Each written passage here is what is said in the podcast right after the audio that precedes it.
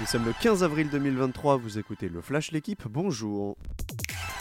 Et si l'Olympique lyonnais réalisait l'impensable, se qualifier pour la Coupe d'Europe via le championnat L'OL est en tout cas à deux points de Lille et du top 5 depuis son succès de buts 1 sur la pelouse de Toulouse hier soir. Les Rodaniens passent devant le Stade Rennais au classement avec certes un match de plus, mais toujours l'espoir d'accrocher la Ligue Europa Conférence. Aujourd'hui, place au choc de cette 31e journée entre le Paris Saint-Germain et le Racing Club de Lens. C'est un duel entre le leader de la Ligue 1 et son dauphin en soirée. Avant cela, Rennes accueille Reims à 17h.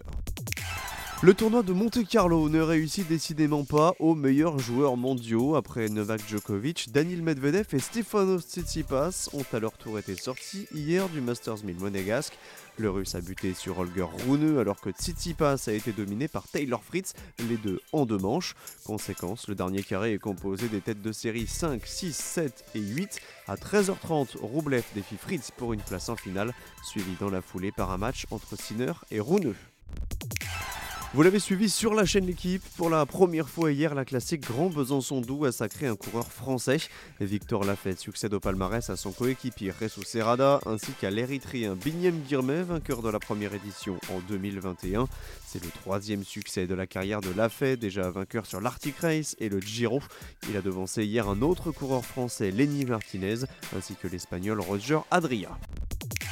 C'est une défaite sans conséquence pour Monaco en Euroleague. Les joueurs de la Roca Team ont été battus 87 à 72 hier soir sur le parquet de l'FS Istanbul. Les dés étaient déjà jetés car Monaco était assuré avant le match de terminer quatrième de la saison régulière. Les Monégasques ont désormais la tête tournée vers les quarts de finale. Ce sera face au Maccabi Tel Aviv dès le 25 avril. Merci d'avoir écouté le Flash l'équipe. Bonne journée